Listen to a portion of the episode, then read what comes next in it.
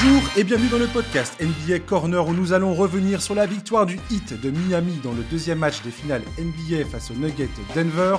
On va également parler du livre The Heatles, audition Marabout, avec son auteur Nicolas Michel, que j'ai le plaisir d'accueillir aujourd'hui. Bonjour Nicolas. Bonjour, bonjour. Très content d'être là pour, euh, pour parler de tout ça, Josh. Et en plus. Entre, les finales et le livre, ah il y aura des petites choses à raconter.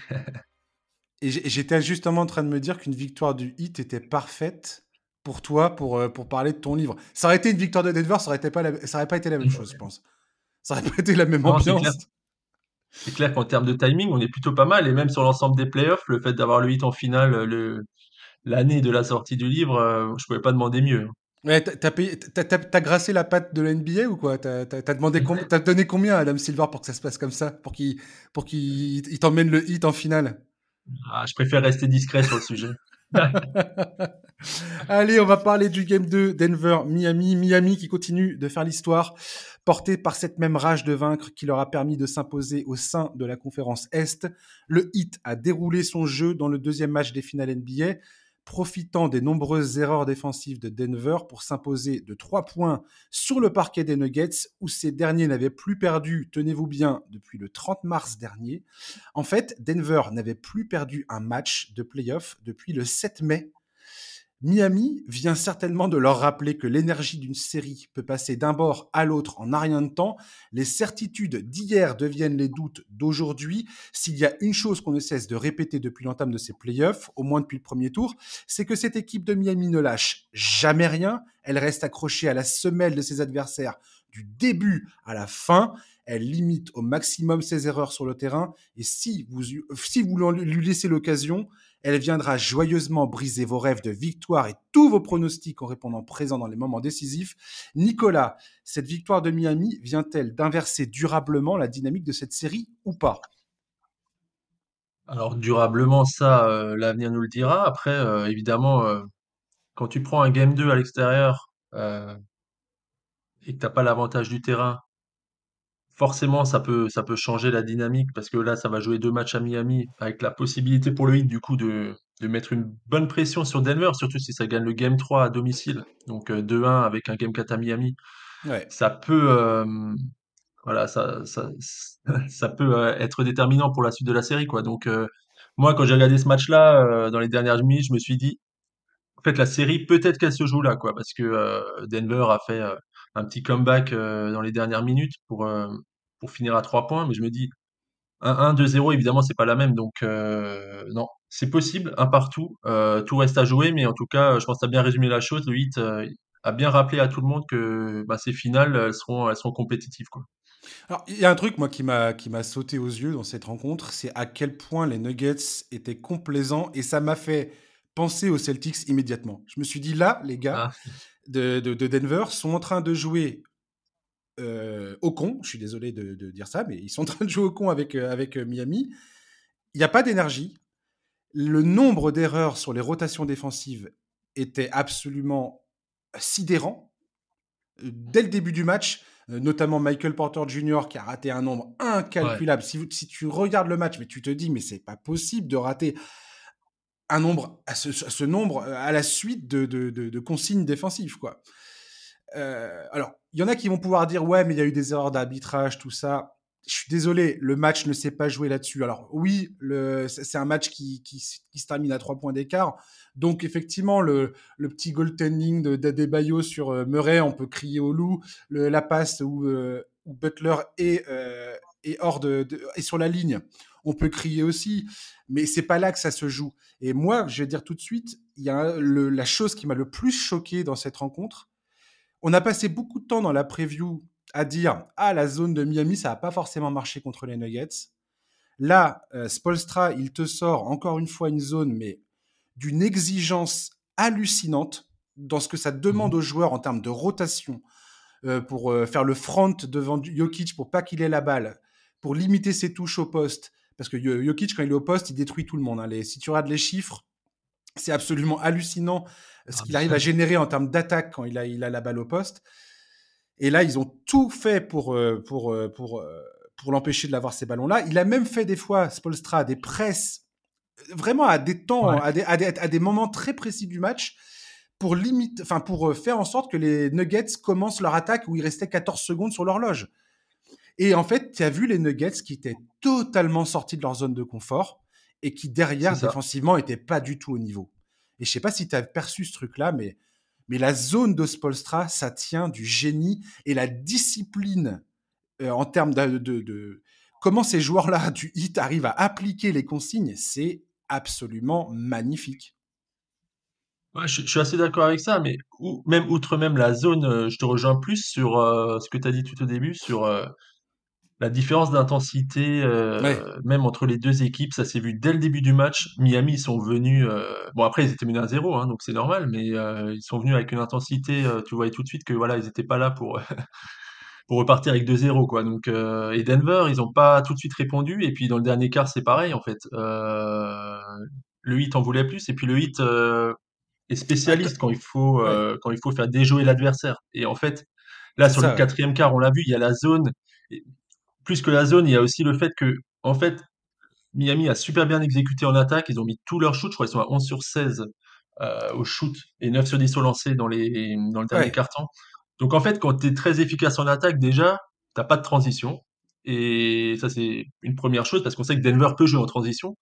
Et la deuxième chose, c'est que ben, si ta défense, euh, si tu peux placer ta défense sur demi-terrain et sortir une zone, forcément, c'est plus compliqué pour Denver. Et puis, euh, on a vu, moi j'ai vu les Nuggets, ils ont fait des erreurs qui sont vraiment pas caractéristiques euh, de ce qu'ils font habituellement, quoi. Des pertes de balles, des manque de rythme, manque de flow offensif, etc. Après Jokic, évidemment Jokic, il fera toujours ses voilà, Jokic, euh, il a mangé Zeller, c'était incroyable. Et en fait, euh, il a fini à 41 points, il a fait son, il a fait un match énorme, Jokic. Mais dans l'ensemble, collectivement, Denver outre, euh, enfin, mis à part euh, le, le, deuxième quart où ils font leur run, où ils prennent 15 points d'avance, c'était mmh beaucoup, beaucoup plus dur. Quoi. Donc, euh, chapeau à Miami pour avoir réussi à, ouais, à les sortir de, de, la zone de confort. Oui, complètement. Et parmi les erreurs, il y a aussi il y a énormément de choses que j'ai pris dans mes, sur mes notes quand je vois, quand tu as vu Duel Pope qui a pas arrêté, tu as l'impression que le gars faisait une faute sur tous les shooters à 3 points à un moment. Je crois qu'il offre 9 lancés hein, au total. Il y en a 3 oui, sur au total, 3 il, sur. Il y, en a, il y, en a, un qui arrive en première mi-temps, je crois, une faute sur un tir, euh, à tir à 3 points en première mi-temps sur, euh, sur Kyle, je crois. Et en deux, euh, dans le quatrième carton, il, il, en fait deux des fautes. Euh, ouais, ouais, ouais. En tout cas, je sais qu'il y a 9 lancés points. je crois, par ouais. Ouais. Et c'est. Euh, voilà, sur un, sur un match à 3 points d'écart, ça, ça pèse, quoi. Donc, ah, mais c'est énorme. ça. Et en plus, en plus, KCP, qui est quand même un vétéran qui souvent répond présent dans les moments importants, c'était assez surprenant. Et je pense que c'est assez symbolique, en fait, de, de, cette, euh, de la façon dont les Nuggets sont déjoués dans ce Game 2. Et euh, hey, ouais, c'est symbolique défensivement. Il y a eu plein de, il y a plein d'absences. Euh, je me rappelle le shoot de Gab Vincent quand il regarde Chris Brown, Chris, Christian Brown, Christian Brown, ouais. il le regarde il le regarde euh, genre euh, ah bah il faut sur les rotations faut y aller quoi parce que là euh, il y a une il y a une mauvaise communication sur cette action là spécifiquement et ça sanctionne direct le hit en fait. Ils ont ils ont vraiment fait aucun cadeau et c'est ouais. Bah, en tout cas ça fait la différence. 36-25 un hein, dernier quart quand même. C'est ça c'est à dire que si tu prends 36 points au quatrième quart temps ça va pas du tout. Pareil mmh. les sautes les, les, le saut des joueurs sur les feintes euh, au-delà de, enfin, ils sautent sur les feintes, ils manquent leur rotation, ils, faut, ils font des fautes sur les tireurs. Grosso modo, c'est tous les ingrédients qu'il qui, faut pour, euh, pour, euh, pour, pour, foirer son match comme il, comme il faut. Et pourtant, ils perdent que 2-3 points. On parle du quatrième carton, des 36 points. Ils ont marqué 36 points sur 20 possessions. C'est un des, des quatrièmes cartons les plus efficaces de ces deux dernières saisons, tout, match confondu, que ce soit en régulière ou en playoff. Incroyable. Le pourcentage de reset à trois points là, c'est ce que j'avais dit dans la preview déjà. Euh, chers amis, pour ceux qui, se, qui disent Ah, comment ça, il shoot, euh, il shoot, euh, il shoot à 48% à 3 points. C'est ce que fait le hit depuis le début de ses playoffs. Ce n'est plus une surprise. Le hit n'arrête pas de le faire encore et encore et encore. C'est la première équipe en termes de pourcentage à 3 points dans ses playoffs. Ils sont à plus de 39%. Ils sont premiers de tous les playoffs. Là, ils shootent à, 40, à 48%. Pour donner un ordre d'idée, euh, les équipes qui en finale NBA ont réussi à atteindre cette, barre des 48% à 3 points sur au moins 35 tentatives en finale NBA. Il y a eu Cleveland en 2017 face à Golden State, 53%. Phoenix en 2021 face à Milwaukee, 50%. Boston face à Golden State, euh, ils étaient à 51%. Et donc Miami face à Denver. Tu remarqueras que le point commun entre toutes les équipes que je viens de citer, elles ont toutes perdu finalement en finale NBA. donc euh, voilà, c'est un petit, un petit clin d'œil pour les fans de Denver. Voilà, tout, espoir n'est peut-être pas, n'est pas perdu.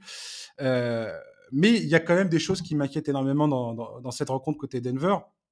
Euh, et l'une de ces choses, c'est l'inefficacité absolue de Michael Porter Jr. Alors, je suis un des grands défenseurs de Michael Porter Jr., notamment contre ceux qui disent Ah, mais Michael Porter Jr., c'est vraiment un boulet défensif. J'arrête pas de dire non, ah, ce n'est pas le cas. Il, il, a, il, a, fait, il a fait d'énormes progrès, il sait beaucoup mieux se placer. C'est plus du tout un gars que tu peux cibler. Et, dans le premier match, on l'avait bien vu. À un moment, il fait un compte sur Jimmy Butler. Il, avait une intensité défensive qui était tout à fait appropriée. Et ça avait donné un peu la tonalité dans ce, dans ce game 1, notamment en, en dissuadant certains enfin, certaines attaques dans la raquette du, du, du hit. Là, dans ce match 2, catastrophique défensif, défensivement est catastrophique dans ses choix de tir. Il prend des shoots complètement euh, stupides. Et là, je crois que dans ses playoffs, j'ai noté, il est à, enfin, dans ses finales NBA, il est à 3 sur 17 à 3 points. Euh, on, a, on, est, tout le monde est tombé sur Max Strauss en disant Ah, 0 sur 9, c'est une catastrophique. Le mec a commencé, euh, il a planté, il a planqué ses, 12 points, ses, 4-3 points, il les a plantés dès, dès, l'entame. Michael Porter Jr., pour l'instant, il est totalement à côté de ses pompes. Souvent, la question avec Michael Porter Jr., c'est qu'est-ce qui, est-ce qu'il peut peser dans les autres secteurs du jeu quand il ne met pas ses shoots, par, par C'est ça, exactement. Parce que euh, souvent, il y a des joueurs euh, qui, euh, quand ils sont en réussite offensive, ça se voit aussi en défense, ils sont plus dedans, etc. Là, Michael Porter Jr., match très dur en attaque, il finit, je crois, à 2 sur 8, il n'a pas vraiment, enfin, il a pas vraiment de position de shoot, il fait les mauvais choix, etc. Et en fait, euh, bah, ça s'est vu aussi un peu de l'autre côté du terrain, quoi, avec euh, ouais, des absences défensives. Enfin, il n'est pas dans le match, en fait. Et, si tu regardes la conférence, la conférence d'après-match de Michael Malone, ce qu'il dit, c'est pratiquement le, descriptif de, de, de, Michael Porter Jr. À un moment, il dit oui, euh, il y a des joueurs qui, parce qu'ils ne ils sont pas en réussite au tir, laissent cette donnée les influencer dans leur énergie défensive. c'est ça grosso modo, c'est le match de Michael Porter Jr. Quoi. Clairement ça. Exactement. Il y en a d'autres qui parviennent à, bah, à peser dans les autres secteurs et, à être décisifs. Et là, bah, Michael Porter, ouais, bah, il, a, il, est passé, il est passé au travers. Quoi. Et euh, c'est c'est assez dommage parce que même sur le Game One où il n'avait pas fait non plus un grand match offensif, je trouvais qu'il était plutôt, comme tu dis, euh, il, avait, fait le taf. Euh, il était impliqué. défensivement, il était plutôt là. Enfin voilà, il n'était pas, c'était pas un maillon faible quoi. Là, le Game 2, c'est dur pour lui. Donc, euh, je pense qu'il va vraiment falloir qu'il se reprenne parce que quand Michael Porter Jr. pèse, bon, en attaque évidemment dans un premier temps parce que c'est avant tout un joueur offensif, mais quand il, quand il est vraiment bien concentré et dans les différents secteurs et tout, bah Denver, euh, bah c'est pas, pas tout à fait la même équipe. Quoi. Bah, en fait, j'ai envie de dire, au-delà de, de Nikola Jokic et de Jamal Murray, et on peut, on, peut, on peut dire que Jamal Murray, sa mission, elle est compliquée parce que franchement, Miami défend extrêmement bien sur lui. Et la défense de Miami, franchement, mais c'est absolument c'est fabuleux. Moi qui suis fan de Denver et qui suis les matchs de Denver euh, depuis un bon moment maintenant, et cette saison euh, notamment, il n'y a pas beaucoup d'équipes qui ont réussi à gêner le jeu à deux comme euh, de Jokic et Murray comme le fait Miami là. Franchement, c'est c'est incroyable. Surtout, et, on va game quoi. Ouais, ouais, et on va je vais reparler de ça tout de suite juste après, juste pour, pour rebondir sur ce que, ce que tu es en train de dire. Je suis complètement d'accord avec toi. Michael Porter Jr. aujourd'hui, pour moi, c'est le, c'est le séparateur euh, pour Denver. C'est-à-dire que si Michael Porter Jr. retrouve de sa superbe, commence à mettre les shoots, euh, au moins comme un mec comme Duncan Robinson. Allez, au moins Michael Porter, si tu arrives au moins à faire euh, ce, que, ce que fait Duncan Robinson, je pense que Denver a vraiment une marge de manœuvre beaucoup plus grande et peut dominer cette, cette, ce duel, clairement. Mais tant qu'il est dans le, dans le dur comme il l'est là de, sur les deux matchs en termes d'adresse, ça va être très compliqué parce que ça ne permet pas justement à Denver de faire le, de prendre l'écart. Et je sais pas si tu peux vraiment espérer euh, que ça vienne d'ailleurs pour l'instant, les mecs, ils font leur, enfin les, les, KCP, Bruce Brown, tout ça, ils font leur taf. Je sais pas si c'est si c'est raisonnable de leur en demander de faire plus. Euh, donc, je suis tout à fait d'accord avec ça. Pour moi, Miami, il gagne ce match aussi à l'expérience. Que ce soit Kevin Love, et surtout Bam Adebayo et Kylori, tu regardes dans ce match. Re-regardez le match pour ceux qui ont l'occasion de le faire et qui ont envie de le faire. Vous re-regardez le match sur certaines, euh, sur certaines, sur certaines zones. Regardez comment Bam Adebayo et Kylori arrêtent pas de, de crier les, les, ordres en défense. À dire attention, bouge là, attention, va là, bouge là, attention, il, il se passe ci, il se passe ça, il faut faire ci, il faut faire ça. C'est hallucinant. Et il je, y, a, y, a un moment qui m'a marqué dans, cette, dans ce match c'est pendant un temps mort, on, tu sais, as le, as le audio, audio assist là, de, où tu vois le, coach qui parle. Et à un moment, on voit, euh, on voit le banc avec Michael Malone qui parle. Et tu as DeAndre Jordan qui crie Hé hey, les gars, communiquez en défense. Ah bah et, ça. et, le, et, le, parallèle, ça m'a sauté aux yeux. Je me suis dit, mais d'un côté, tu as le hit, il fonctionne comme un corps, euh, comme, comme une unité euh, comme un groupe qui, euh, qui, est toujours au contact. Ils, ils, sont toujours là à être sûrs que chacun fait son taf. Et Denver, il n'y a, a, pas de communication. Ça foire en permanence sur les couvertures défensives. Il y a, y a un truc qui colle pas. quoi. Il va falloir mmh. clairement corriger ça s'ils veulent s'en sortir. C'est ça. Et puis le hit, euh, le hit après le Game One, euh, Spolstra avait notamment déclaré on lui avait demandé en conférence de presse euh, quels, seront les ajustements potentiels euh, pour le mmh Game 2, mais j'ai bien, j'ai bien aimé sa réponse euh, parce qu'il a répondu que c'était pas une question de, vraiment de schéma défensif, même si la zone, évidemment, voilà, la zone, elle a son efficacité et tout, mais bah, son exécution surtout, j'ai envie de dire, parce que la, zone, elle est, elle est, elle est complètement tarée. C'est fou qu'ils arrivent à faire ça en vrai.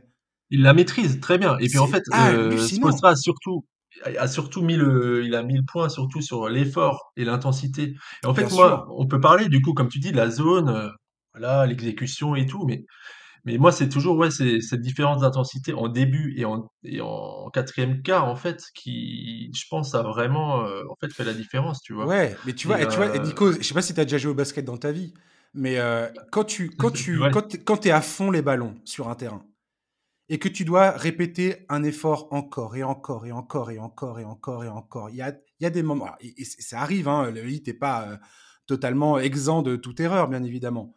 Mais je trouve que si tu regardes l'ensemble du travail accompli, je trouve hallucinant le fait que, que tous ces joueurs-là arrivent à, être, à démontrer autant de cohésion défensive sur le terrain, avec une telle intensité, pour rejoindre ce que tu es en train de dire le, mix ah, intensité-cohésion, hein. En fait, en vrai, c'est excessivement rare euh, d'avoir euh, les deux trucs en même temps à ce, à ce niveau-là. C'est vraiment une équipe euh, élite, le hit. Quoi. Ils sont pas là par hasard. C'est bah, ça que j'arrête pas de répéter. Il faut souligner bah ouais, le, mot, le mot équipe. Quoi. Parce que là, même là, ça gagne le Game 2. Moi, à la base, en début de série, je me disais, si le hit veut gagner à Denver, il faut un Jimmy Butler game, tu vois. Et en fait, il n'y a pas de On l'a pas encore eu. Et on, va peut-être l'avoir. Et, et, le hit peut encore compter là-dessus. C'est ça qui est ouf. Et pourtant, tu es un partout parce que euh, bah, Jimmy Butler, bon, il a fait du playmaking, il, a, il s'est un peu réveillé dans le scoring dans le quatrième quart. Et puis, il a quand même défendu euh, Jamal Murray, faut pas l'oublier, avec. Euh, mais il est Kevin Love a été intégré dans le 5, etc. Il est magnifique, il Jimmy. Il est magnifique. Il y a plus de possession sur Murray et ça a quand même bien marché. Parce que Murray, il fait pas, il fait pas un énorme match, même s'il chauffe sur la fin. Mais euh, Butler, du coup, il fait un peu ce rôle de, ouais, euh, un peu plaque tournante sans pour autant être exceptionnel. Et puis bon, après l'adresse, euh, bon, l'adresse, je suis pas sûr que le hit quand même finit à 17 sur 35 à tous les matchs, même si, comme tu l'as dit, euh, sur les playoffs, c'est une tendance. Euh, enfin, le game 1 était plus une anomalie que le game 2. Quoi. Donc, Exactement. même si la, la, saison régulière du hit en termes de shoot, c'était pas bon, là en playoff, ils, ils, sont en feu. Et en fait, le game 2, on a retrouvé le hit en termes de d'adresse extérieure, même si 17 sur 35, c'est quand même quoi. C'est, euh, ils vont pas mettre 17-3 points à tous les matchs. Mais euh, non, après, je te rejoins surtout. Euh, offensivement, pareil, tu parles de cohésion. Bah, offensivement, la cohésion, elle est là. Enfin, le, les, les, si, si, je me souviens bien, les 9 premières minutes du coup du quatrième quart, ils mettent 32 points, quoi. Comme dit, et c'est la, en termes d'efficacité offensive, c'est presque, ça n'arrive jamais, quoi. Duncan Robinson, euh, c'était Stephen Curry dans un troisième quart-temps, ah. quoi. C'était, Duncan Robinson, il fait un 8-0 personnel en début du quatrième quart pour recoller, quoi. Donc, euh... comme ce qu'il a fait contre les Celtics, à 3 points, et après, les, les gars surréagissent tellement à, sa gravité que ils, font un, ils font un edge de dingue en défense pour l'empêcher absolument de prendre le tir. Et il, soit il pénètre, soit il sert l'autre gars qui est tout seul en fait. C'est ça. Parce que la défense a, complètement parti sur lui quoi. C'est, il a lâché un N1, euh, il a lâché un N1 et un layup. Euh, Duncan Robinson, ce qui avant n'arrivait jamais quoi. Avant c'était hors de la euh, rotation en mars. Voilà, avant, euh, Duncan Robinson a toujours été très précieux dans son mouvement, etc., euh, avec son mmh ballon, euh, trois points et tout. Mais le fait de le voir pénétrer, finir euh, en lay-up avec des N1 et tout, le mec il flex, j'ai jamais vu ça quoi. Duncan Robinson qui flex, tu vois. C'était c'était énorme. C'était un Duncan Robinson, un carton à la Duncan Robinson sur les ouais sur les 3-4 premières minutes, ouais, il met 10 points je crois. Donc ça ça a beaucoup ça ça a fait basculer le match là pour le coup, tu vois. Mmh. Et franchement, Adebayo, qui fait un match magnifique, franchement, les dribble and off d'Adebayo avec les shooters. Avec Robinson. Euh, avec Robinson, avec Gabe Vincent, avec. Euh, en fait, sa façon à Adebayo de servir de.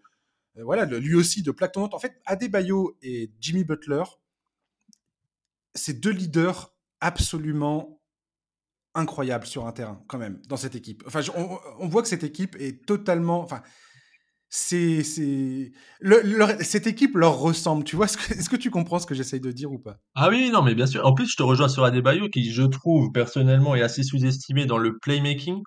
Euh, Adebayo, c'est un bon passeur. Il fait les bons, enfin, il fait souvent des bons choix. Il sait, il sait faire jouer. Euh, il voit les opportunités. Et même parfois, quand la défense va euh, va trop se focaliser sur le shooter avec lequel il fait les end-off et tout, bah en fait il garde la balle et il monte, tu vois, ce genre de truc. Donc en fait, à des euh, là, enfin début de finale, euh, vraiment, enfin c'est le challenge de sa carrière là, à des Et en fait, je trouve il répond assez, il répond vraiment présent. Et comme le dispo, euh, comme la dispo après le match, tout ça en plus de défendre sur Jokic quoi pendant euh, pendant tout le match. Alors Jokic il met 41 points, mais Adebayo le fait quand même il le fait travailler, disons. Enfin, je veux dire, il est là, quoi, il est présent. Après, tu prends des shoots sur la gueule, ça arrive, c'est Jokic, mais euh, mais euh, le fait de, de, défendre, de défendre comme ça sur euh, sur Jokic pendant, enfin, d'être en mission sur Jokic défensive et de pouvoir quand même mettre ses 20 points avec 9 rebonds, 4 euh, passes et tout. En plus, il est clutch en fin de match. Franchement, Adebayo, euh, si le si le 8 est un partout aujourd'hui, ils peuvent lui dire merci, je trouve. c'est ce que dit Spolstra d'ailleurs. C'est exactement ce que dit Spolstra. Il dit Adebayo, je sais pas si vous vous rendez compte ce qu'on lui demande de faire, mais en défense, ah tout repose sur lui quasiment. Et en attaque, bah, il, prend ses responsabilités, il fait jouer les autres et il, trouve, il marque ses points. Enfin, je veux dire, c'est, et il doit jouer 40 minutes minimum par match, sinon, euh, sinon ça prend la flotte dans tous les sens. Enfin, c'est, c'est, déjà bon de base. Waouh de base, t'as pas de réponse sur Jokic. Ça, ça n'existe pas, je pense. Oui, ça, ça, tout le monde l'a compris. tout le monde l'a compris maintenant. mais le truc avec le hit en plus, c'est que en backup de Adebayo, du coup, t'as Cody Zeller qui a joué, je crois, 8 minutes. Il s'est fait défoncer. Il a, je crois il a fait un, il est à moins 14 en plus minus et en fait il est complètement à côté. Enfin, il peut pas. Après, c'est pas la faute de Cody Zeller, c'est juste qu'il a rien à faire là en fait. C'est ça exactement. On est d'accord, il a rien à. mais non, mais il, faire là. il a été rameuté quand dans l'équipe en cours de saison là, à la fin de la saison, c'est n'importe quoi. Non, même avant. Enfin bref. De toute façon, on est, je pense qu'on est tous d'accord sur le fait que Cody Zeller ne peut pas avoir 10 minutes de finale NBA avec Jokic en face. Et euh, là, en fait, pour l'instant, Spo, il n'a pas, euh, il n'a pas tout à fait aligné les minutes d'Adebayo sur euh, Jokic, ce qui signifie que bah, Jokic a des minutes sur le terrain sans qu'il y ait Adebayo en défense. Et en fait, le hit se fait complètement démolir parce que là, c'était dans le, la deuxième partie du troisième quart où du coup il y avait Zeller sur Jokic et en fait le hit qui était revenu, finalement ils sont à moins 8 on entame du quatrième et ça a failli les plomber quoi. Et enfin, je, enfin je, je, veux bien voir comment Spo s'il va s'il va aligner les minutes de Adebayo sur Jokic sur les prochains matchs, parce qu'en tout cas, je pense qu'il va plus faire jouer Zeller, c'est pas possible. Je pense que c'est fini pour Zeller les finales. Je sais pas, en tout cas, ils ont été très efficaces avec. Euh, alors, Caleb Martin était apparemment malade, mais il a quand même joué euh, quasiment la totalité du, quatrième quart-temps, il me semble. Et il marque ce 3 points. Une bonne partie, ouais. Assassin. sur un ballon récupéré par, par Butler qui fait la passe. Butler, mais Bref, et, Kevin Love, franchement, je pensais vraiment pas qu'il allait faire. Alors, il est à 2 sur 9, mais il prend 10 rebonds, je crois, 3 rebonds offensifs. Et il est en positif sur les 22 minutes qu'il joue. Il était engagé à l'expérience, encore une fois. des vétérans, t'en as besoin. Et, c'est exactement ce que tu disais tout à l'heure par rapport à KCP. C'est ça qui m'a fait halluciner côté Denver. Je me suis dit, mais s'il y a un mec que je voyais pas faire autant d'erreurs, c'est bien KCP. Quoi. Et là, Et de l'autre côté, euh, ça a répondu présent, quoi. Laurie, Laurie, tu regardes sa feuille de stats, tu te dis, ouais, bon, le mec, il marque 2-3 points, ça va, quoi. Faut arrêter de. On va pas lui jeter des fleurs en permanence non plus, quoi. Mais si tu regardes le, fond, le fond du job qui, qui, qui, qui et, et, comment sa présence a l'air d'être d'être rassurante pour tout le monde dans cette équipe. C'est le gars en qui tu peux avoir totalement confiance parce qu'il a déjà été, euh, il a déjà évolué à ce niveau-là. Et on va on va toucher peut-être au, dernier point concernant ce, ce, match 2. Je trouve que là où il y a peut-être une bascule, c'était ça un peu ma, ma, ma première question qui était sciemment un peu provocante. Mais euh, en fait, je trouve que le hit a montré le poids de l'expérience dans, dans, ces finales NBA, à quel point ça pouvait être mmh important, en allant s'imposer à Denver, ce qui est franchement une tâche qu'aucune équipe avant eux avait réussi à faire en playoff et que n'avait plus fait depuis, euh, depuis le 30 mars. Rendez-vous compte. Euh, ah oui, non mais Denver. en plus, Heat n'a pas gagné à Denver depuis 2016. Voilà, c'est euh, incroyable. Voilà, et qui, et qui, quelque part, euh, tu te dis, bon, bah voilà, s'il y a des, gens qui n'ont rien à péter de ça, c'est bien eux, quoi. Euh, ouais, exactement. tous ces gars-là, ils sont là, ouais, ok, super, merci. Ce que j'ai envie de dire, c'est que Denver me semble beaucoup plus friable mentalement que. En tout cas, c'est pas le hit qui va perdre les pédales mentalement, clairement. Par contre, les Nuggets, j'ai l'impression que ce game 3 là, et potentiellement le game 4, si le game 3 se passe pas bien, on, verra, le, ah. on verra le scénario et on verra comment ça se passera. Mais je pense que des mecs comme euh, Michael Porter Jr., justement, et deux, peut-être d'autres joueurs de cette rotation, qui, je le rappelle, à Denver, ils ont, ils ont quand même une rotation qui a l'air qui est hyper short, qui est hyper courte. Je joue à 8, quoi. 8 maximum. Et puis, alors, Christian Brown, je comprends pourquoi Michael Malone l'a laissé longtemps parce qu'il avait une énergie euh, incroyable. Il a fait vraiment des bons trucs, notamment dans ce deuxième carton. Ou incroyable, Denver a remporté ses minutes sans Jokic. Et moi, je me suis dit, quand j'ai vu ça, je me suis dit, mais ils vont plier ce match, c'est sûr. Là, Jokic, il est pas ah là, bah ils sont en train de s'envoler. Plus 15, euh, Jokic revient et c'est terminé. Et non, les hits, le hit, il était là, ils étaient là au contact, ils finissent à moins 8 à la mi-temps, ou moins 6. Et tu te dis, mais c'est, mmh. ça relève du miracle en vrai. Mais, mais je, suis, je te rejoins sur euh, l'aspect euh, de l'inexpérience parce que, encore une fois, ça s'est vu dans, dans le fait que Denver n'a pas tout de suite réussi à, à matcher l'intensité du hit. Ça, les équipes expérimentées, ça arrive rarement en fait. Mais en fait, je suis plus surpris que ça arrive au game 2 qu'au game euh, plutôt qu'au game 1 en fait. Je me suis dit bon, le game 1 euh, bon après après genre 10 jours de repos, premier match de finale pour beaucoup voilà, typiquement le genre de match où tu te dis le hit peut les prendre à la gorge. Et en fait, ça se passe au game 2, ce qui est assez surprenant parce que euh, bah, ils ont eu, euh, ils ont bien géré le game 1, euh, ils savent bien que le hit ne lâche pas, il y a un deuxième match à prendre et en fait, ils ont quand même, ouais, ils ont quand même baissé le pied. Donc ça, ça m'a un peu surpris moi perso.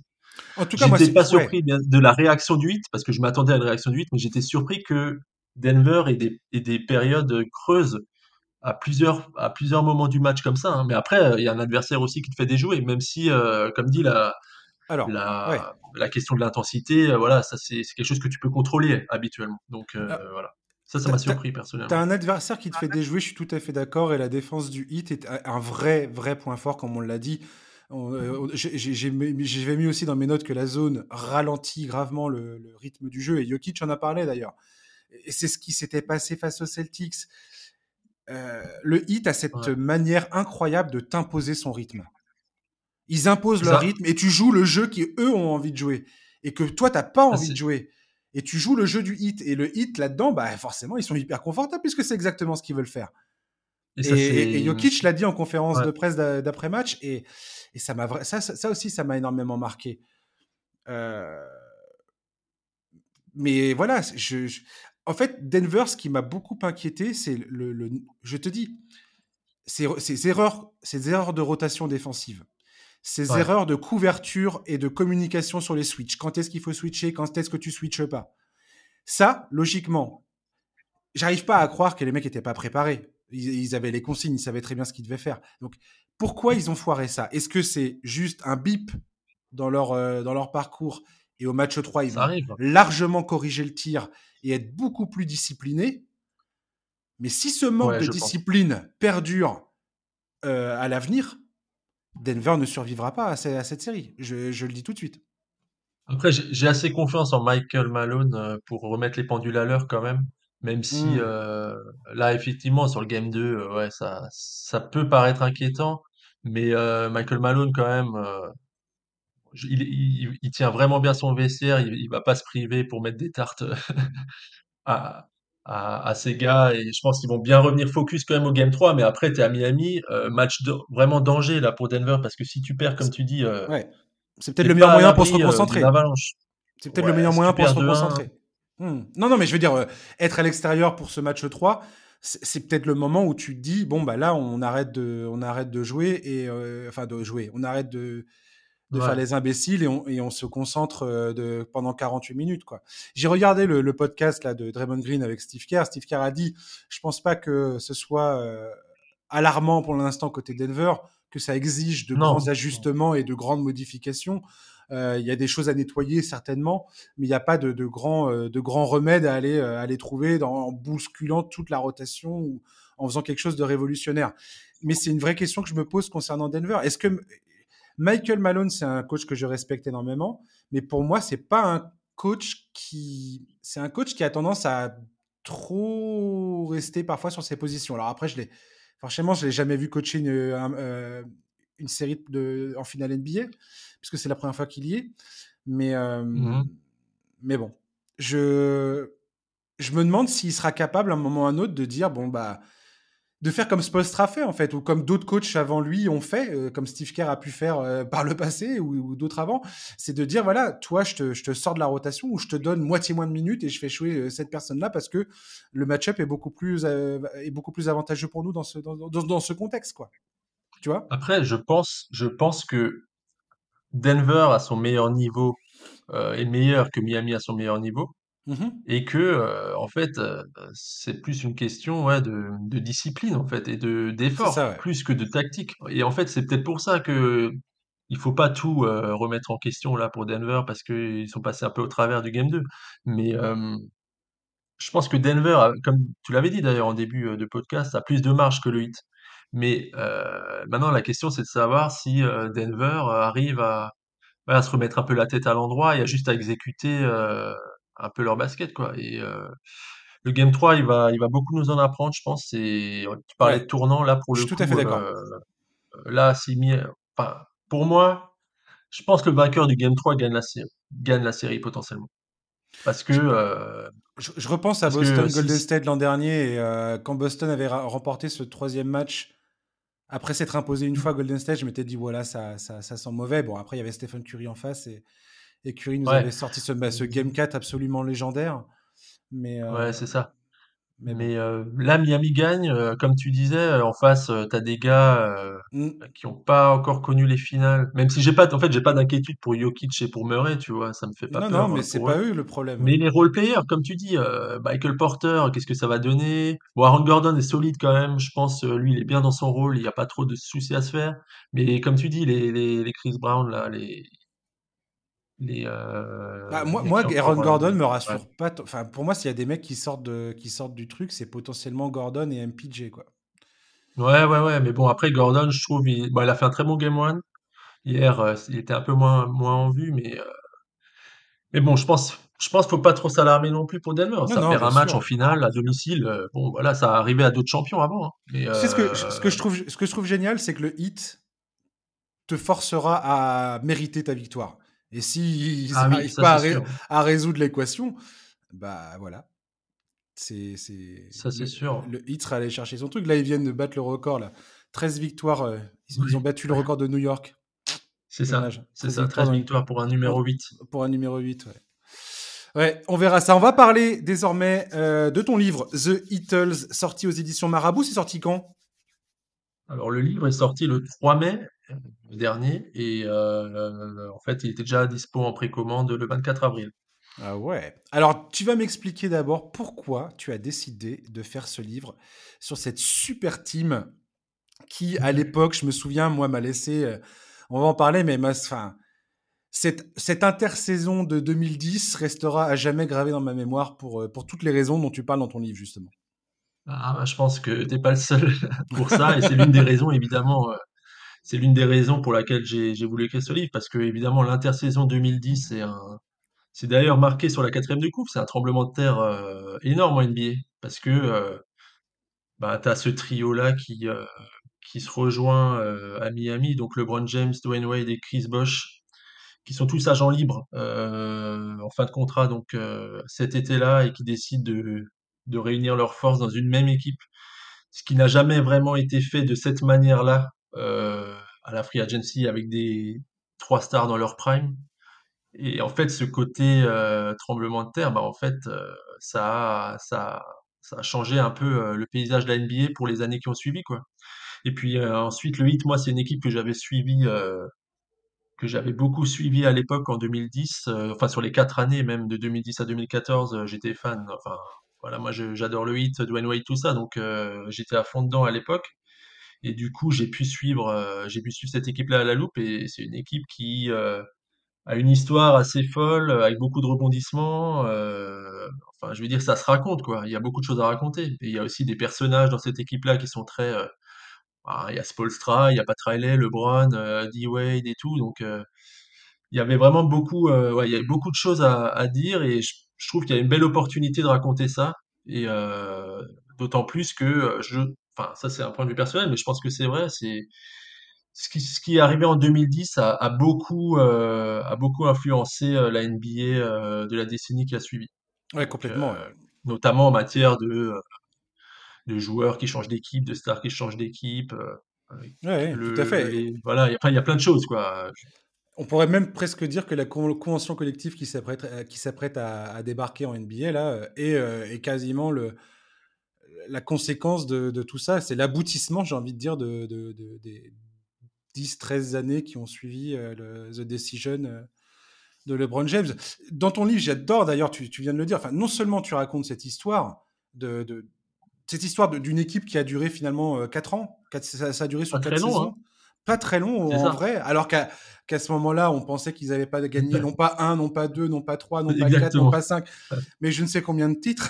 Bref, euh, tu fais aussi des focus sur plusieurs, plusieurs joueurs clés, dont LeBron James bien évidemment, mais aussi Ray Allen, Udonis Aslem, tout ça. Je laisse euh, aux éditeurs l'opportunité de découvrir tout ça parce que ça se tu as vraiment mis énormément d'informations ultra intéressantes parce que ça permet de voir un petit peu comment tout ce groupe euh, prend forme euh, et, et, fonctionne ensuite par la suite. Euh, mais j'aimerais commencer quand même par le commencement en te posant la question, toi, ton avis sur The Decision, comment, comment toi, en tant que fan, tu as vécu ce moment précis dans, dans l'histoire de la Ligue qui, a, qui allait, comme tu dis, créer cette espèce de tsunami ensuite sur, euh, sur le reste de la NBA. Bah, évidemment, il y a eu euh, bah, il y a une excitation énorme autour de The Decision et des mois à l'avance en fait. C'était déjà, je me rappelle euh, la saison 2009-2010, tu avais ce qui se passait sur le parquet et tu avais tout ce qui se passait en termes de rumeurs sur LeBron, agent libre, qu'est-ce qu'il va faire, etc il y a eu des rumeurs dans tous les sens. Hein. Il y avait, les équipes euh, qui pouvaient potentiellement avoir LeBron. Euh, quand, quand LeBron venait en ville, bah, en fait, il y avait des, des affiches euh, dans la ville, etc. Il y avait des, des, fans qui portaient des t-shirts LeBron vient à New York ou ce genre de choses. Donc il y avait déjà tout cet engouement-là qui était énorme en fait sur la Free Agency 2010. Et puis, euh, et puis après, ben, je pense comme tout le monde, j'ai vécu ça comme un. Je fais, moi, je, à la base, je, je pensais pas en fait que LeBron allait euh, faire équipe comme ça avec Wade et, Bosch euh, à Miami quand quand ça s'est fait, j'étais un peu ouais, presque choqué quoi parce que le gros reproche était de dire LeBron James rejoint l'équipe de D Wade. Exactement. c'était ça l'énorme reproche, c'est-à-dire que tout d'un coup, ce gars-là qui était absolument surpuissant Double MVP en titre. Hein, voilà, déjà. Enfin, le mec était et puis avec son équipe de Cleveland, il était toujours premier de la conférence Est. Enfin, il y avait, pas, t'avais pas l'impression qu'il y avait un problème de compétitivité, clairement, quoi.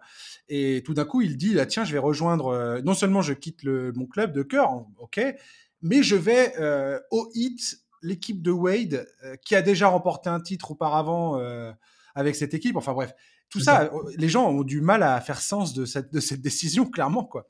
Et, tu le racontes, et, tu le racontes très bien parce que voilà, dans la forme, c'est un truc que, que tu expliques de façon géniale dans ton bouquin.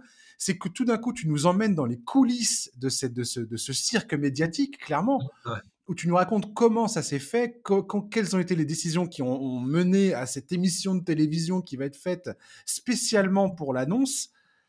Et, euh, et, puis les, et, puis le contre-coup du truc, c'est-à-dire que tu nous parles, par exemple, truc que j'ai que j'ignorais totalement, alors que j'ai, je connaissais l'histoire, hein, mais je ne connaissais pas, par exemple, la réaction de Maverick Carter, qui est un des conseillers proches de LeBron James, qui a un peu chapeauté l'histoire. Tu m'arrêtes si je dis n'importe quoi, enfin tu me corrigeras, mais et, qui, quand il voit le contre-coup du le, bad buzz monumental qui s'enchaîne, le gars il dit mais mec je, je, je, suis désolé en vrai, c'est horrible, bah c'est horrible ce qui est en train de se passer. Maverick Carter et même Rich Paul aussi, enfin tout le coup un peu de LeBron qui euh, voulait en fait euh, à travers The Decision aussi imposer cette notion un peu de qu'on a beaucoup entendu là de player empowerment euh, sur la dernière décennie où en fait c'est le joueur qui va prendre en main sa carrière et qui va en fait euh, s'affranchir devant des franchises en fait, moi je vais voilà moi je vais aller là parce que j'ai le pouvoir après il y a il y a presque que LeBron qui aurait pu faire ça parce que c'était LeBron en fait. Ouais, bien sûr. Euh, il avait ce, il avait ce pouvoir là euh, donc en fait il a il a il s'est pointé en antenne nationale pour dire où il va jouer et en fait euh, le clan, le clan de LeBron, je pense, ne s'est pas totalement rendu compte euh, en fait de la réaction euh, potentielle de Cleveland euh, à cette décision-là, même si, enfin, c'était avec la lettre de Dan Gilbert. Ouais, mais bon, la lettre de Dan Gilbert, ça c'est encore un autre niveau, je trouve. Oui, oui, oui, c'est sûr. on atteint un niveau là de, de, de réaction assez. Tu le, tu le, racontes très bien dans ton livre, ça aussi.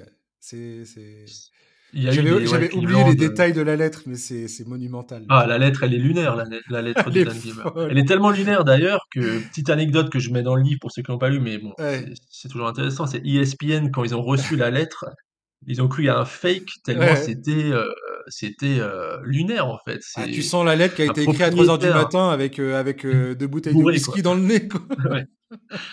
la, la, la, lettre de Dan Gilbert, c'est un truc de fou quoi. C'est tombé comme ça. Enfin, c'est et, ouais, toute cette, euh, cette euh, négativité du coup qui a entouré euh, la presse de Decision et qui a duré en fait toute la saison 2010-2011 où le hit en fait était l'ennemi public numéro un, mais pas que à Cleveland, mais genre de toute la NBA quoi. Et c'est ça en fait qui a ensuite aussi rendu cette équipe assez atypique parce que je connais, il y a beaucoup d'équipes qui ont été détestées dans la NBA pour différentes raisons, mais le hit de 2010-2011 avec The Decision plus la la, fameuse, euh, la fameuse euh, fête de pré-saison où ils annoncent qu'ils vont gagner tant et tant de titres, où LeBron annonce qu'ils vont gagner tant, et tant de titres, ça a mis une cible sur cette équipe euh, ah, bah, tout de suite, quoi. Et ça a duré toute la première saison, quoi. Alors attends, même après encore, mais particulièrement la première saison. J'ai une autre question avant d'enchaîner sur cette première saison, justement. Enfin, une question particulière sur cette première saison, parce que, encore une fois, j'ai pas envie de tout dévoiler. Mais, mais, maintenant que je te tiens, Nico, je te lâche plus. Euh, Profites-en. Est-ce qu'on est, d'accord que cette décision, parce que dans, dans le livre, tu, tu, laisses peser un peu le doute, mais euh, les récentes informations qu'on a eues, c'est potentiellement que cette équipe a été montée euh, dès 2006. Ces jours-là étaient déjà en train de parler entre eux pour se dire ça serait pas mal, euh, ça serait pas mal de qu'on se qu'on se rejoigne quoi.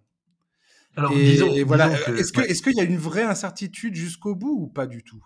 Est-ce que c'était clair et net pour ces trois gars-là qu'ils allaient faire ça quoi? Souvent, on a entendu des rumeurs qui disaient comme quoi le Big 8 a été a été construit en amont. Euh, au JO 2008, ils se sont mis d'accord parce qu'ils ont joué tous ensemble avec Team USA. Et puis y a eu la, signature de leur contrat en 2006 où ils demandent tous, ça, ils vont tous demander une clause de, une clause de sortie pour l'année 2010. Et Carmelo Anthony euh, aurait refusé donc lui de faire son truc, aurait signé son contrat, sa prolongation avec Denver. Et, euh, donc euh, voilà, les trois, les trois qui avaient mis leur clause, bah, les trois ont, ont opté, les trois en fait pour sortir et moment, voilà. Au, moment de la négociation de leur futur contrat là, en 2006, oui, par là, mmh ils ont négocié pour un opt-out en 2010. Euh, au lieu de prendre le max-max, en fait, ils ont, ils ont C'est négocié ça. ça pour pouvoir être ensemble sur la, enfin, être ensemble sur le marché des, des agents libres en, en, même temps, quoi. Donc en 2010, mais sans pour autant dire, enfin, sans pour autant savoir qu'ils allaient jouer Ouais. ensemble, en fait. Ouais, C'était plus pour se donner l'option. Et en fait, comme tu dis, Carmelo, lui, a pris les 5 ans de son contrat parce que il voulait, euh, voilà, la sécurité du contrat, etc. Lui, s'est pas posé de questions. Donc lui, du coup, Carmelo, euh, il était plus dans l'équation à ce moment-là.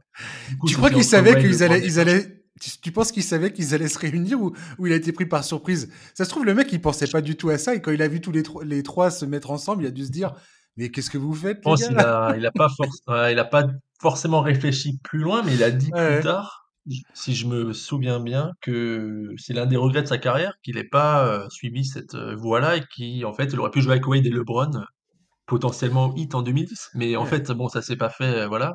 Et, euh, et donc le euh, 2010, euh, ça se fait, euh, ça se fait euh, l'été euh, où ils se mettent d'accord une fois qu'ils sont tous agents libres, mais ça n'a pas été enfin prémédité tant que ça avant finalement. Ils se sont mis en position de pouvoir jouer ensemble, mais en fait ça s'est décidé en 2010. Même Wade, si vous, allez le voir dans le livre, même Wade n'était pas tout à fait, enfin il n'était pas à 100% sûr que LeBron dise Miami Heat as the decision. hein. Il, voilà, Ce s'étaient mis un peu d'accord, Ouais. Pour des raisons que vous allez découvrir dans le livre, en fait, Voilà. il n'était pas tout à fait sûr lors, euh, lors, euh, lors de sa petite fête euh, où il regardait The, The Decision, en fait. Ouais. Et donc voilà, c'était.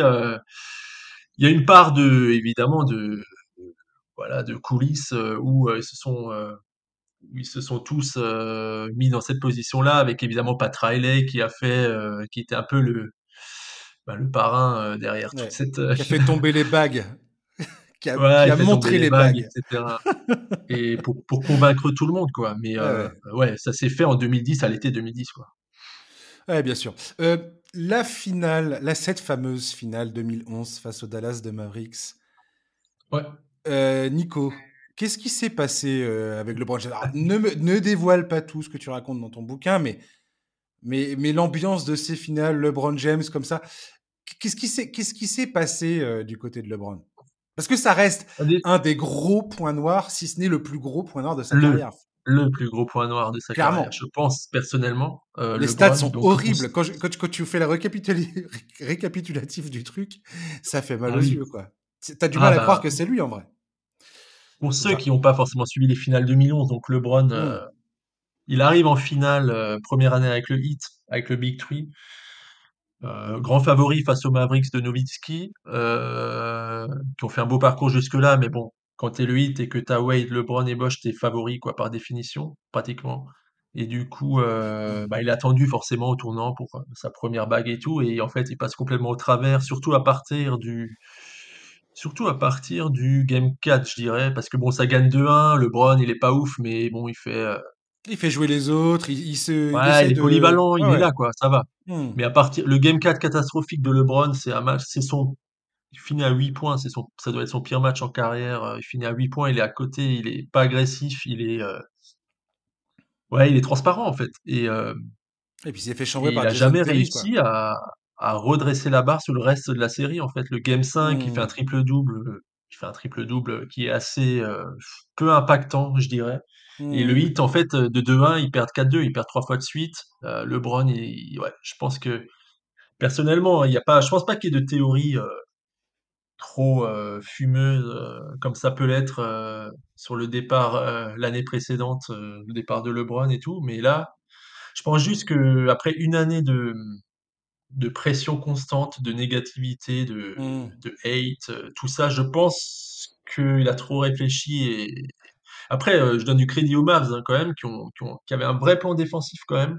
Ils ont aussi joué de la zone. On parlait beaucoup de zone avant. Ils ont fait de la zone. Ils avaient euh, des mecs qui savaient défendre, il y avait Chandler dans la raquette, etc. Mais mais c'était pas LeBron en fait. C'était il était à côté quoi. Et euh, je pense moi personnellement que c'est plus euh, en fait le contre-coup de toute la saison qui est ressorti au Hmm. pire moment en fait.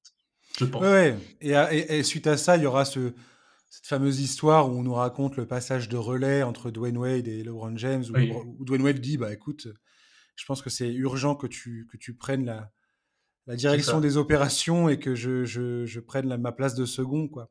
Et quelque part, c'est un peu là que ça, ça, ça change aussi la donne du côté de Miami.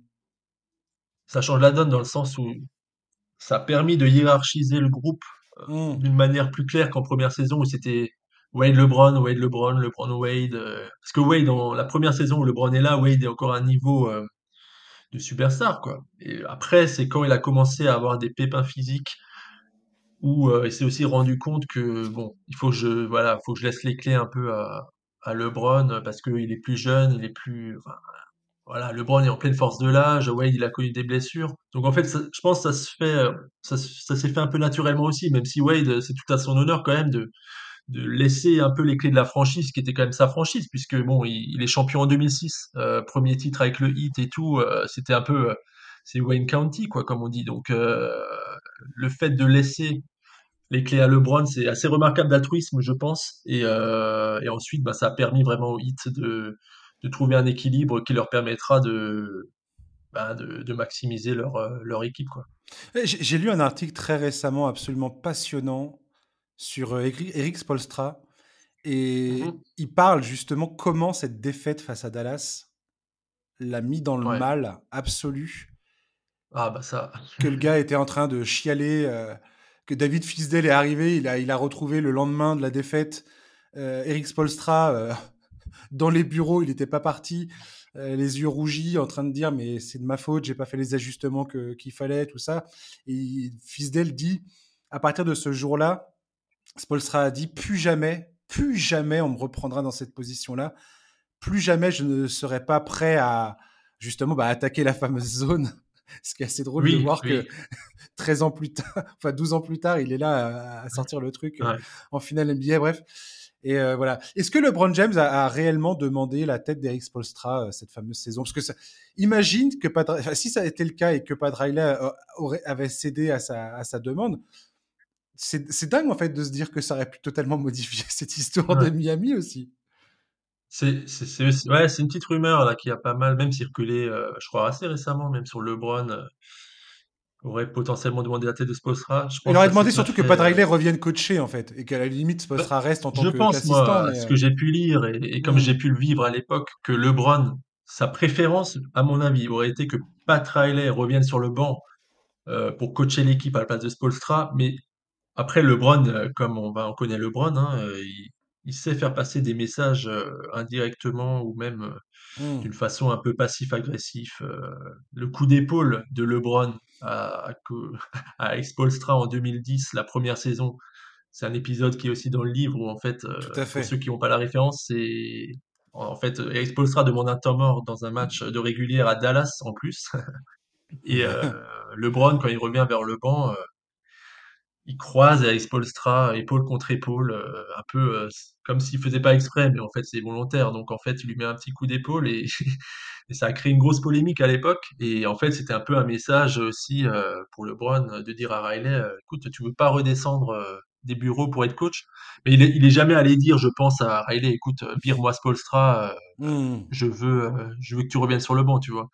Et après, au fur et à mesure, comme dit, euh, Spolstra, il a eu, il a toujours eu le soutien de Pat Riley euh, dans ces dans ces périodes difficiles là de première saison. Et mmh. c'est en fait, c'est véritablement ça qui a permis de solidifier euh, de solidifier sa place au hit, quoi. Et, euh, et, ça, là pour le coup, Riley lui a laissé euh, lui a laissé le temps aussi de de s'acclimater en fait à cette nouvelle. Bah, c'est un sacré ajustement pour Spolstra. Il est que dans sa troisième saison euh, en tant que coach à l'époque, il est très jeune. Tout à fait. Euh, il a un big tree sous la main. Euh, c'est une situation assez compliquée, quoi. Et, en fait, avec le soutien, le soutien de Riley, en fait, ça l'a, ça l'a, beaucoup aidé. Et puis ensuite, voilà, après Spolstra, c'est un, bon coach, quoi. Donc en fait, il a quand même réussi à, à crédibiliser sa place et au fur et à mesure, voilà, ça s'est fait. il est resté coach 4 ans, quoi, pour deux titres. Donc voilà.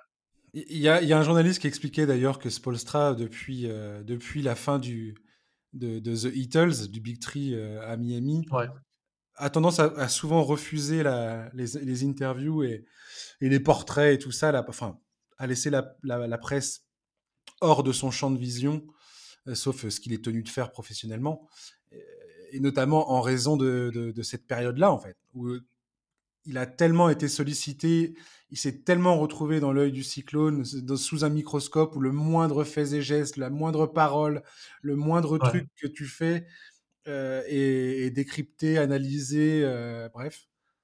Et euh, il, a été très il a été très marqué par cette période. Et même aujourd'hui, quand tu vois sa façon d'être dans la confrontation avec ces joueurs, de ne pas avoir. Il a peur d'aucun de ses joueurs. Je me souviens, c'était cette saison ou la, saison d'avant, où il se. Je crois que c'est la saison d'avant où il s'engueule avec Jimmy Butler, t'as l'impression qu'ils vont en ouais. venir Eu Denis Aslem qui, se, qui, qui, est là pour les séparer, qui, qui s'en prend lui-même à Butler. Et Spolstra, tu vois que le gars, il a pas peur. T'as l'impression qu'il va y aller, quoi. Et euh, Non, mais Spolstra, Spolstra, euh, Spolstra a vraiment construit ce truc, en vrai. C'est ça. Quand tu passes 4 ans avec les Heatles, euh, sous la pression, le microscope et tout, je pense qu'après, le reste, voilà, t'as as fait le test, quoi.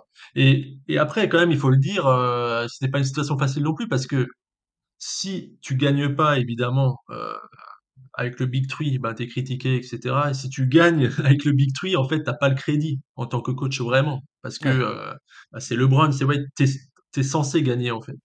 C'est ça. Euh, et en fait, je trouve que ça, en fait, ça assombrit un peu de manière injuste ce que Spolstra a pu faire pour maximiser cette équipe, même juste d'une manière basket, quoi, purement basket, parce que l'équipe de 2011, c'est pas la même que l'équipe de 2013, même si euh, bah, tu as toujours le Big Three et tout, mais en fait, ça a beaucoup évolué le jeu du hit sur les trois saisons, trois, quatre saisons. Mais d'ailleurs, t'en parles. Si n'avait pas réalisé certains ajustements, bah, en fait, on sait pas. Peut-être que le hit n'aurait pas gagné deux titres, tu vois. Mais tu parce que l'équipe de 2011, euh, en fait, tu joues avec deux intérieurs.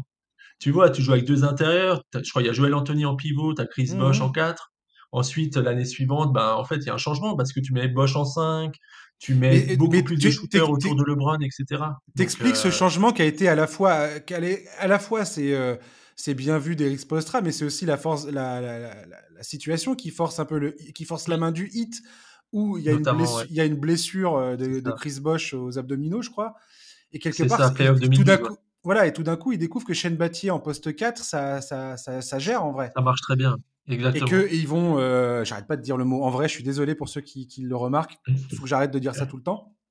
J'ai un tic de langage, je me, je me rends compte pendant que je parle. Mais euh, Shane Battier en, en 4, ça va changer totalement le visage de, ce, de cette équipe du Heat de Miami et ça va le lâcher, voilà, ce, cette, cette, ce 5 avec Chris Bosch euh, au poste de pivot et la, et la suite de l'effectif qui se déroule derrière. Et ça, va modifier euh, plein de choses en, euh, dans, dans, la ligue. Bah c'est ça. Et bah, le hit, du coup, avec Bosch en 5, euh, en 4, Wade, LeBron et, et Chalmers en, en meneur, c'est en fait l'équipe qui a, disons, donné la meilleure version.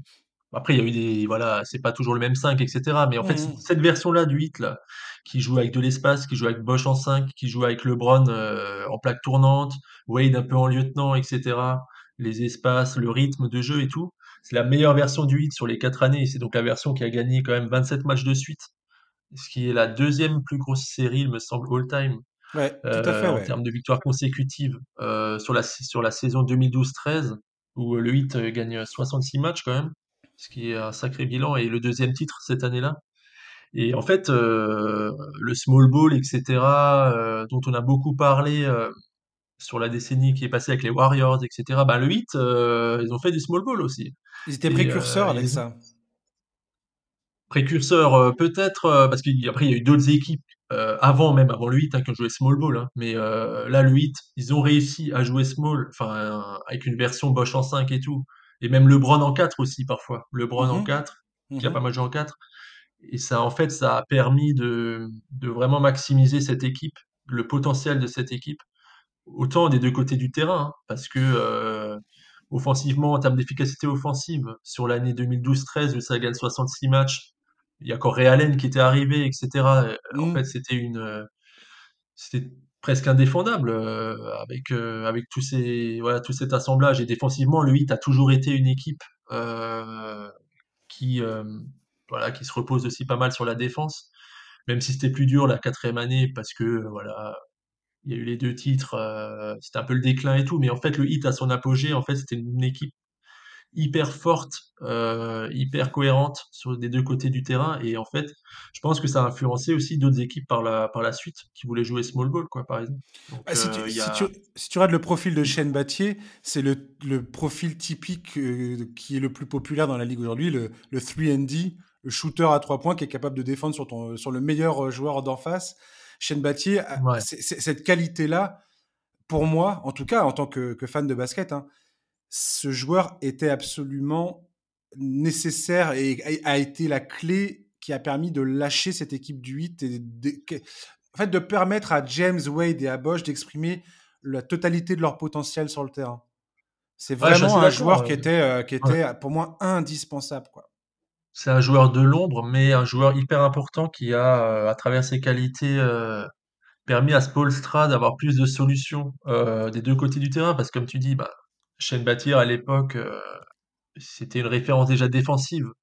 Mmh. Il est entré dans la ligue un peu avec cette étiquette-là de défenseur, qui, enfin d'un joueur qui est en mission défensive souvent sur les meilleurs attaquants. Ultra intelligent, c'est un genre d'une intelligence ah oui, intelligent. Il, il arrivait au hit quand il était, il avait déjà l'expérience aussi, expérience, intelligence, défense, le 3 points dans le corner. Ouais. Bâtir le, le, fameux 3 points dans le corner aussi. D'ailleurs, il en met 6, je crois, au Game 7 face aux Spurs en 2013. Donc voilà, il est clutch en plus, Shane Bâtir. Il était là souvent dans les moments importants. Et c'est un gars hyper intelligent en fait, et il, en fait, il correspondait tellement bien à ce que le Heat voulait faire. Et en fait, son, arrivée, donc, il est arrivé pour la deuxième saison, donc 2011-2012. Et euh, ouais, il a fait une belle différence. Il a fait une belle différence.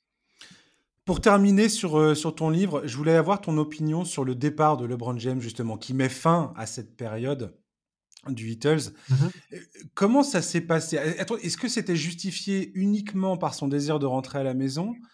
Est-ce qu'il euh, y avait aussi euh, peut-être son manque de, foi dans le, front office, de changer l'équipe autour de lui, alors que bah, ça commençait à devenir un peu vieillissant, moins dynamique, tout ça?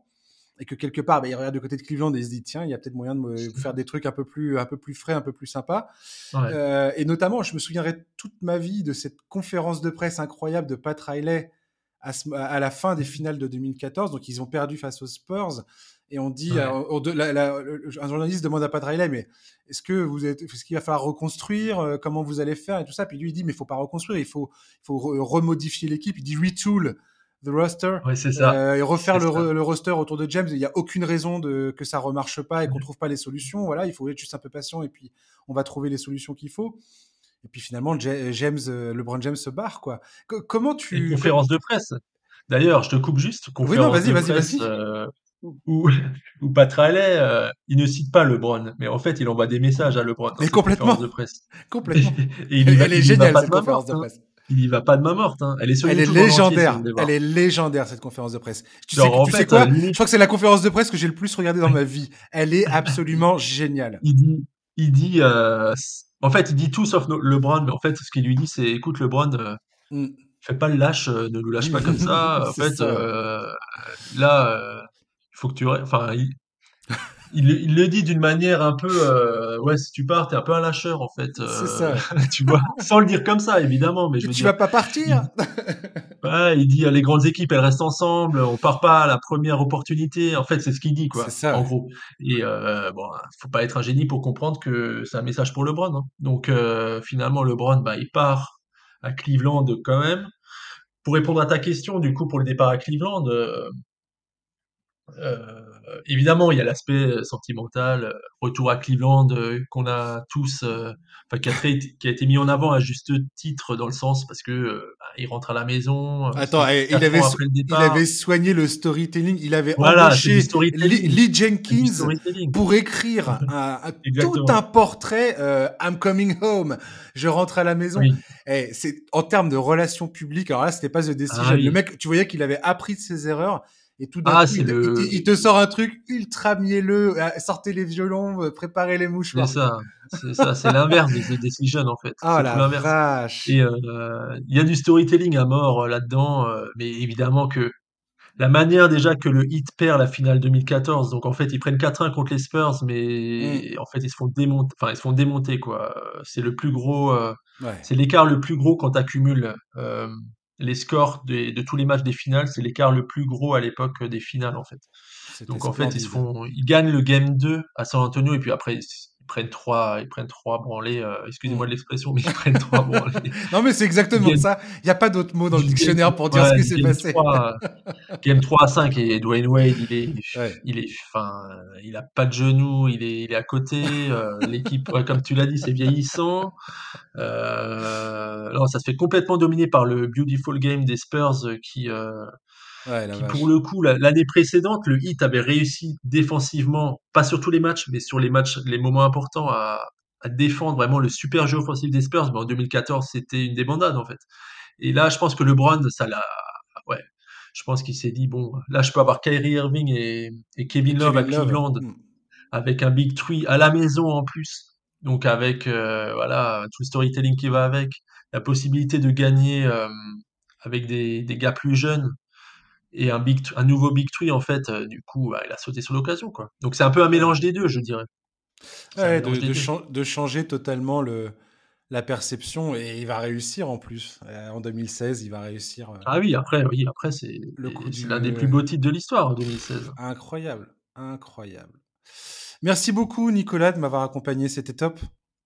Bah, merci à toi pour l'invitation, c'était super. Et puis, bah, écoute, une prochaine fois peut-être. Et puis, bah voilà, euh, The Beatles, disponible partout, dans toutes les, dans toutes les bonnes euh, librairies, euh, en ligne. C'est ça, Fnac, Amazon aussi. Voilà. Fnac, Amazon, partout. voilà. Et puis, bah bravo, franchement, j'ai dévoré ton livre. franchement, c'était, j'ai passé un excellent moment. Voilà. Bah merci, ça me fait super plaisir. Yes. Et chers auditeurs, bah merci de nous avoir écoutés. On se retrouve fin de semaine, je sais pas encore si ça sera jeudi ou vendredi, pour débriefer le Game 3 des finales NBA qui continue. Voilà, d'ici là, passez une bonne semaine et à très bientôt. À ciao, bye bye.